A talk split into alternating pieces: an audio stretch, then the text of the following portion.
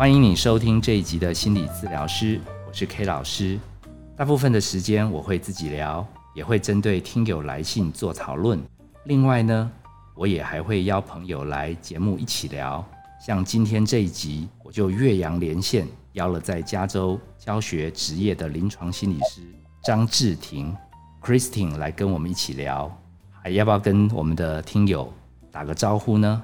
好啊，大家好，K 老师好，我是张志婷啊，我目前在美国加州大学伯克莱分校的智商中心做心理师，然后也自己有一个啊心理治疗所在湾区这边，然后从去年开始在旧金山大学和怀特学院有兼任教职，然后觉得教书非常愉快。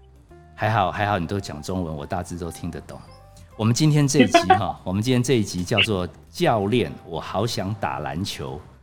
那个志平，你有听过这一句台词吗？这很经典。有，对，小时候看电视，大家都在讲这句。哦，你无意间透露我们年龄的落差。你是小时候，我是 我是已经有一点热血的年轻人的时候听过。他是那个漫画《灌篮高手》。灌篮高手有一个三分神射手三井寿，那他他本来是一个天才少年，那对他很肯定的一个教练叫做安西教练，结果后来三井寿受伤啊，离开了球场，甚至讨厌了篮球，最后回到篮球场，本来是想要破坏篮球队，结果安西教练一露脸之后，三井寿整个心理崩溃，他跪在篮球场上，他就讲出了这句话，边哭边讲。然后我觉得好多好多人听到这一句“教练，我好想打篮球”，我觉得都很热血。我我那时候的体会是这样啦，就是一个生命自己总想找到自己一些命定的天分。那三井寿他感觉自己有一点厉害，但是人生的困难太多，那好不容易他把自己重新准备好要出发，最后又受伤，所以他那种挫折感是接二连三，甚至到有一点悔恨。所以他这一句“教练，我好想打篮球”，其实是反映了每一个读者在心里面最深的地方对生命热爱的渴望。那在心理治疗的领域，哈，K 老师在念书的时候，妈妈也是跟我讲，她说：“其实如果你个你可以过个水，到美国弄一张文凭回来，她说这样感觉你比较厉害。”那我阴错阳差，反正我大概也觉得自己不能再念书了，再念书可能要生病，不是当心理医师，是要当精神病人了。还好还好，我是后来台湾有发证照，我觉得我有一点得到被认同。好，那那我记得就是在这个同一个时间，你偶尔跟我联络，你说你想要出国，然后你考虑去念心理学，我想知道你。这样的一个过程，你是怎么样起心动念，甚至有什么样的毅力，让你决定就这样子？对，其实我我觉得我学习心理治疗的这个起心动念呢，其实呃可以是一个非常，其实我是从学术的角度切进去心理治疗的。其实我一开始对心理治疗或心理学的。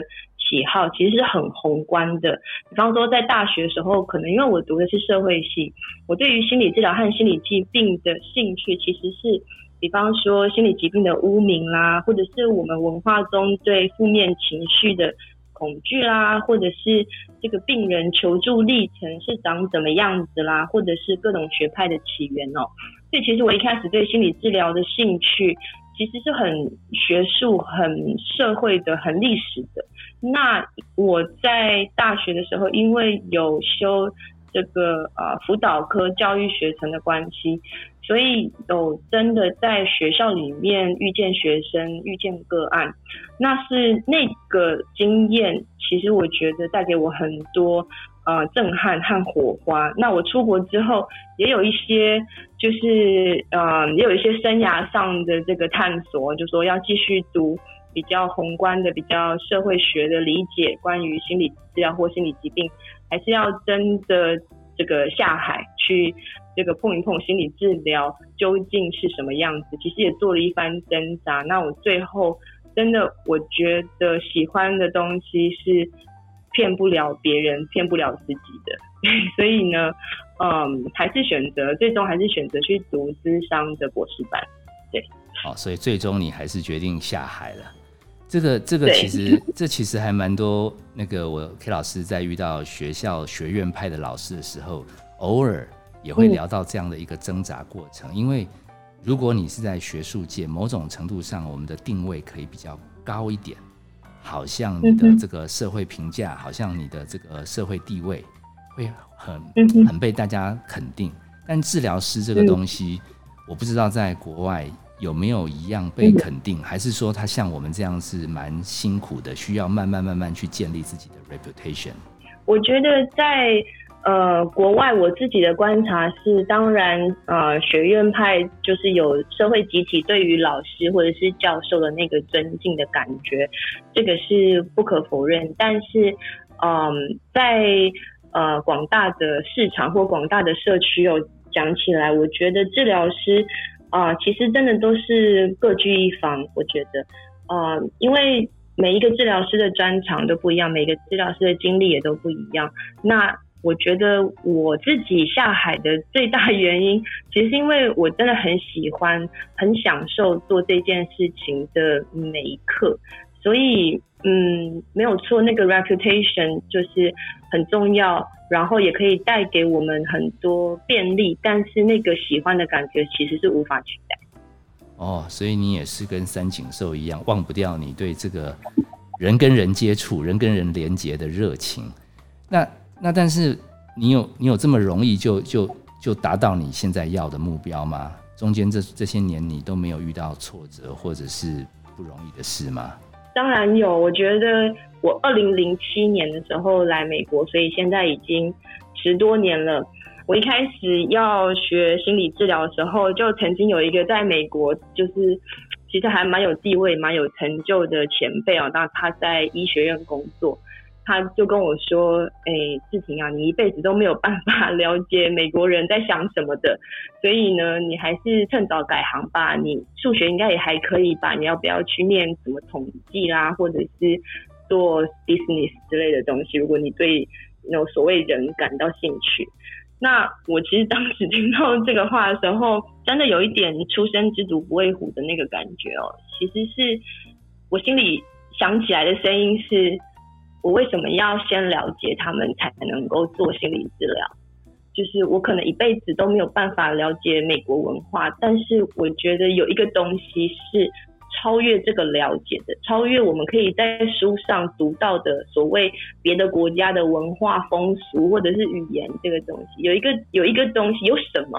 当时是一个很模糊的概念，有一个什么是超越这个理解的？那我觉得那个理解其实就是人与人的连接。我现在回头看，那那个东西其实才是治疗或者是呃思想里面改变的那个最根本的东西。那过了。其实过了这么多年，我有时候想起来这句话，我觉得，嗯，我觉得我还是很感谢就说这句话的前辈啊。然后我自己比较想讲的是，其实美国的文化是一个，呃，在我看来，它是一个不断变动，然后有很多机会的地方，因为它毕竟其实还是一个很新的国家，它没有什么包袱，然后它有很多移民。那在这样子的地方，所谓美国文化这个东西，跟亚洲的任何一个国家或欧洲的任何一个国家来说，都是一个相对还在成长的地方。那既然它还在成长，就表示我可以参与这个成长，我也可以变成这个文化的一部分。所以，这是我大概过了十几年之后回头在想这句话时候的感觉是：嗯，我觉得那句话是一个很好的鼓励跟提醒，但是它不见得是完全正确。但是，但是你被这样算呛一句吗？你几乎都没有低潮吗？你没有被他被他觉得说你应该去学电脑或数学？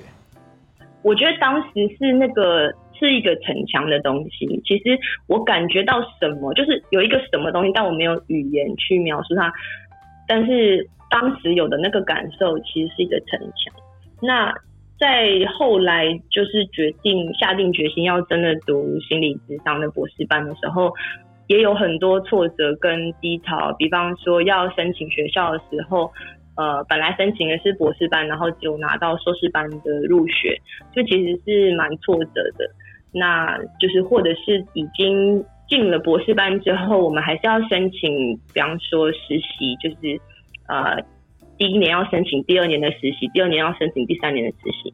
那在那个申请实习的过程里面，也会有很多拒绝信，对，所以回头想想蛮多的。然后也有很多就是一路上遇到的贵人和机会哦，对。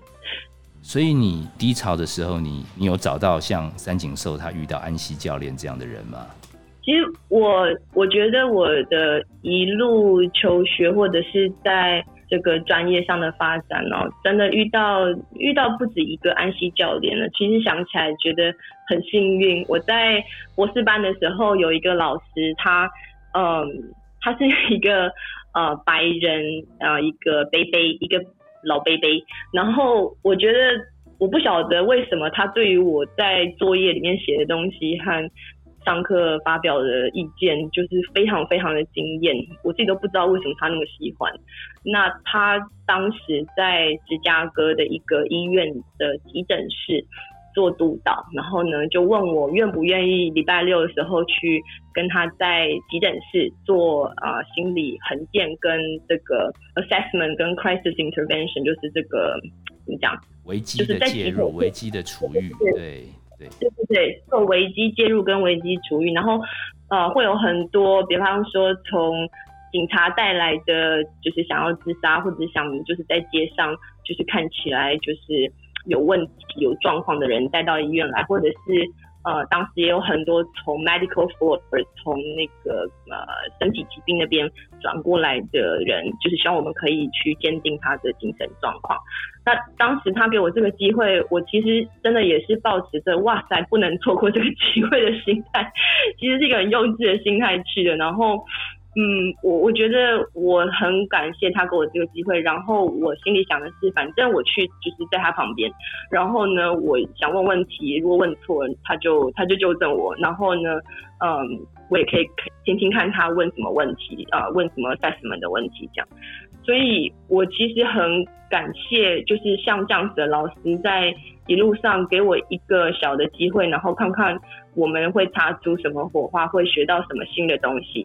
那我其实一直都很呃感谢这个老师，到现在毕业这么久了，我们还有保持联络。